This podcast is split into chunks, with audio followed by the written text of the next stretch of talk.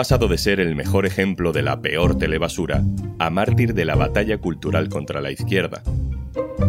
Ha sido un circo de debate, con chispazos de feminismo, diversidad y choque ideológico. La élite conservadora ya no lo soportaba más. Soy Juan Luis Sánchez. Hoy en un tema al día, el fin de Sálvame y la política.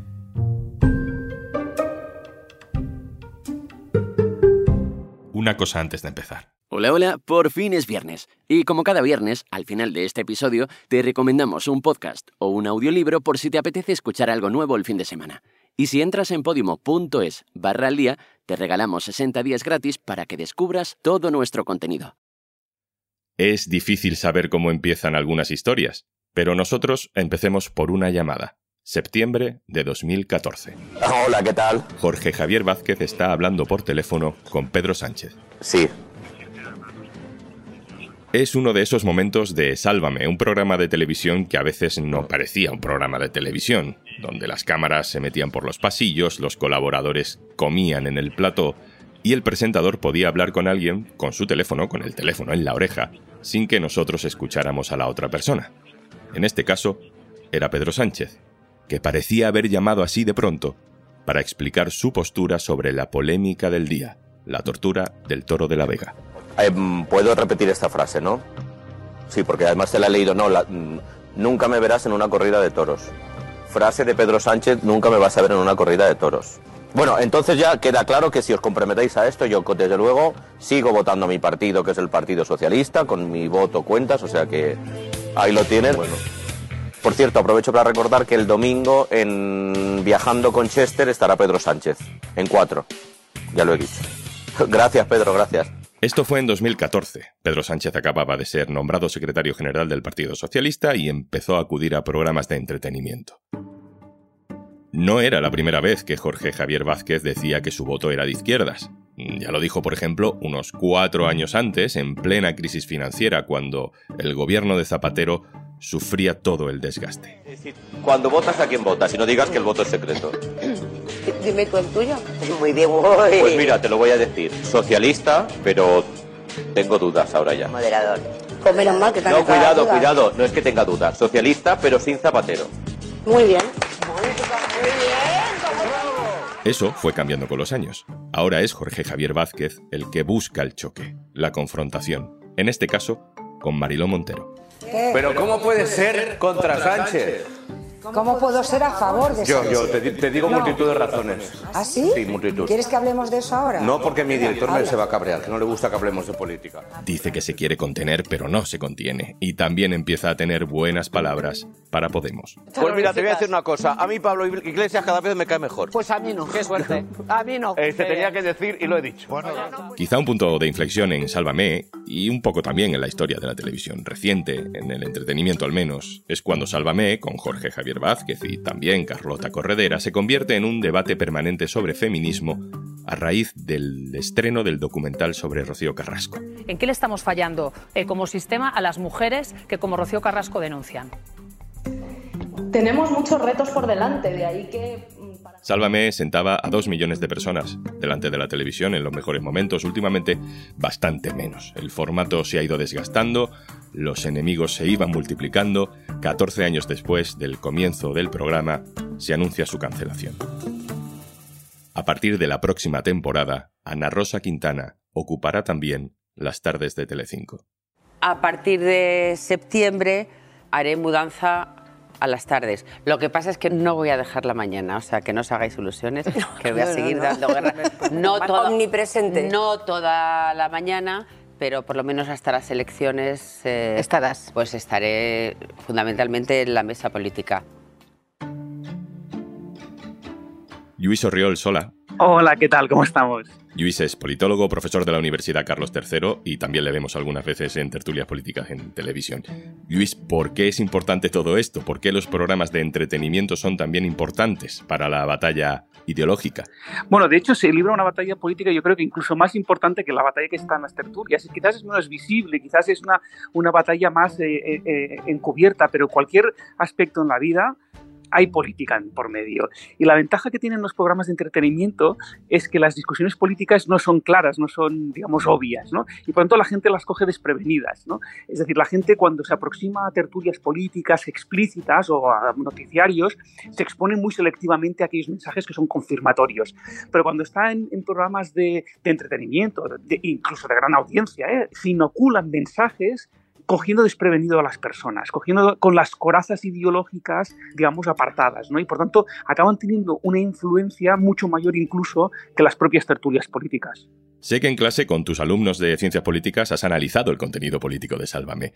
¿A qué conclusiones soléis llegar? No puede haber discusiones sobre la vida en general, en cualquier aspecto, que no se hable de política. Lo digo porque Telecinco exigió en su código ético que en programas de entretenimiento no se hablara de política. Eso es como decir que en los programas de entretenimiento deberían estar los presentadores y los colaboradores callados durante todo el programa, porque la política lo impregna absolutamente todo y eso lo sabemos. ¿no? Por tanto, decir que no hablar de política, estaban hablando, no habléis de partidos políticos no habléis del PP y del PSOE, pero de política se habla. Y por eso eh, a mí me interesa mucho Sálvame, que además como esa época fue tan explícita en la agenda que había, que probablemente eso disparó alarmas, ¿no? Porque ya el mensaje que se estaba inoculando en esos programas eran ya mucho más visibles el grado de politización y por tanto provocó que mucha de la audiencia y de los directivos, supongo, de la, de la cadena empezaran a poner sus corazas ideológicas y empezaron a decir, oye, oye, oye, que se nos está yendo esto hacia una tertulia explícita política, ¿no? Y probablemente eso, por eso enfadó, ¿no? Porque ya no era una discusión que parecía que no era política, pero que había un contenido político, sino que muchas veces ya se iban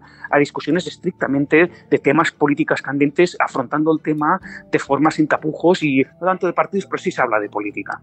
Luis Orriols, politólogo, gracias. Un abrazo.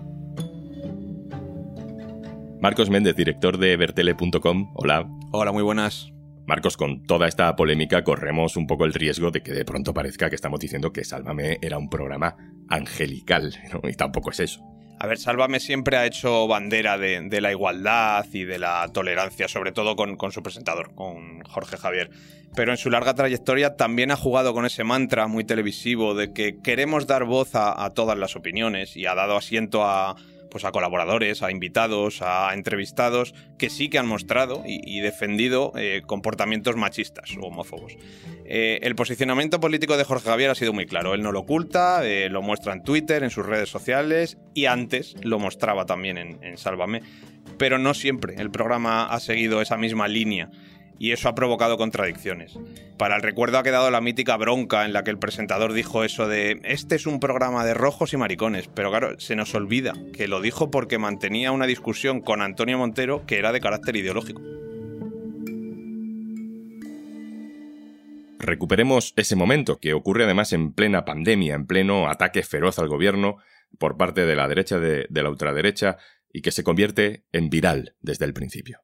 No, es que no te voy a dejar hablar para decir tonterías, Antonio. Pero es que de verdad. Bueno, pues muy bien, Yo digo, son es que no, es que no me gusta, es que no me gusta. Es que no, este programa es de rojos y maricones. Quien no lo quiera ver, que no lo vea. Rojos y maricones es lo que hay en este programa. Marcos, ya vimos lo que pasó con el perfil ideológico de Cuatro. No sé si la decisión de Mediaset de Telecinco de eliminar Sálvame puede ser cómoda políticamente, pero en términos de audiencia puede ser un poco confusa. Eh, que Mediaset ha realizado un movimiento pensando en las elecciones queda clarísimo en el momento de que la propia Ana Rosa Quintana, al comunicar su cambio a partir de septiembre, dijo que ella iba a seguir en las mañanas conduciendo la tertulia matinal política, al menos hasta las elecciones, literalmente. A nivel político no hay ninguna duda de que es un movimiento también para la política. A nivel de audiencias, pues ya veremos. Eh, Telecinco lleva décadas trabajando en un perfil de espectadores que ahora quiere cambiar, un poco de repente, y habrá que ver si recurrir a una actualidad hacia un entretenimiento menos de conflicto, pues les funciona o no. Ahora mismo Antena 3 está haciendo algo similar en las tardes con Y ahora son soles, el programa de Son Soles Ónega. De momento lo cierto es que el nuevo programa de Ana Rosa Quintana no está ni diseñado, no, no hay piloto, no tiene título, eh, solo han dicho que será un formato diario de actualidad que combinará información y entretenimiento. Es de suponer que tendrá política también. ¿Y quién toma todas estas decisiones? ¿Quién es el que le da al botón del off a 14 años de Sálvame? Pues las decisiones las toma Borja Prado. Es el nuevo presidente de Mediaset tras la salida de Paulo Basile. Antonio Vélez, compañero de la sección de economía del diario.es, hola. Hola, ¿qué tal? ¿Quién es Borja Prado?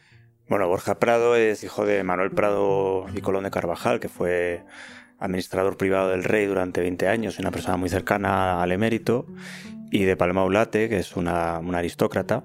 Y bueno, es una persona de, que desde la cuna, digamos, ha estado muy relacionado con las élites madrileñas, empresariales. Es curioso que a pesar de que tuvo eh, todo, digamos, para poder estar en la cúspide, a mí hay un dato que me llama mucho la atención, es que nunca acabó la carrera de, Derecho.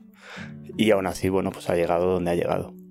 Y él es una persona, por ejemplo, muy cercana a la infanta Elena, fue socio de una guardería en la que trabajó, digamos que le viene de cuna.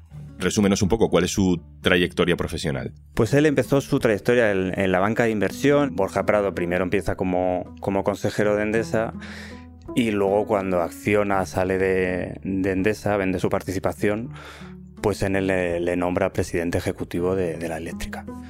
En Endesa pues estuvo 10 años hasta el año 2019 y hace unos meses pues fue nombrado presidente de, Mediaset y desde este año es el primer ejecutivo del grupo de los Berlusconi, que bueno, tiene una relación muy larga con ellos desde hace dos décadas.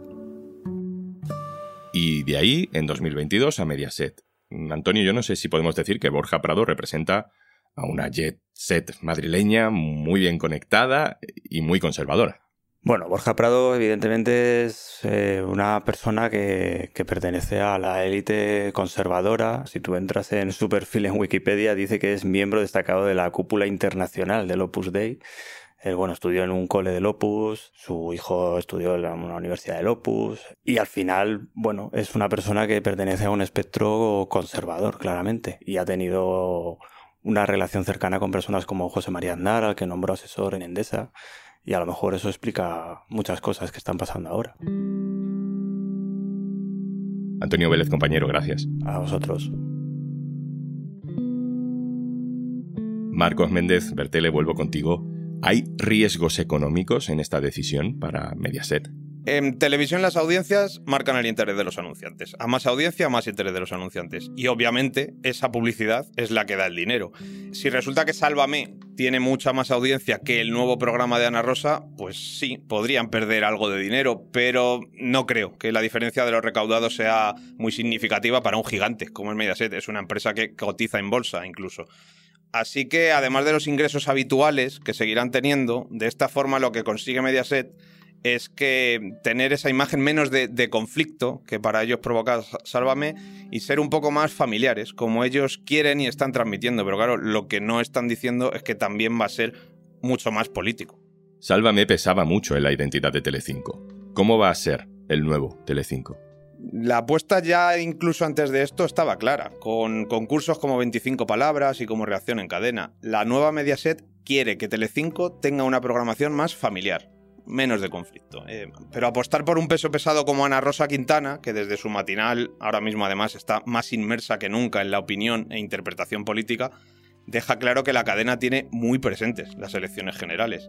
A partir de septiembre, cuando se inicie esta nueva apuesta y se empiece esta parrilla diaria renovada, se reflejará la apuesta por ese entretenimiento más familiar, pero también tendrá una mayor carga política e ideológica, aunque eso no lo digan. Ana Rosa Quintana va a estar tanto en las mañanas como en las tardes. Marcos Méndez, director de Bertele, muchas gracias compañero. Muchísimas gracias, un abrazo.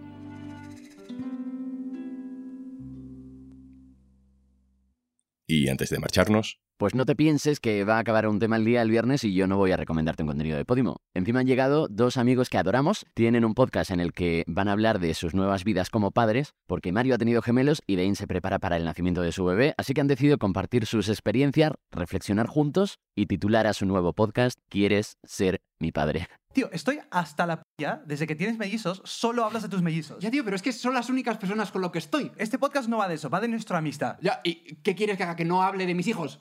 Sí. Ah, o sea, me creo otro podcast en exclusiva en Podimo para hablar de mis hijos. Claro, tío, quieres ser mi padre. O sea, hacemos un podcast de dos hombres blancos y mansplaining sobre tener hijos. Sí. Vale, pues en este episodio hablamos del parto.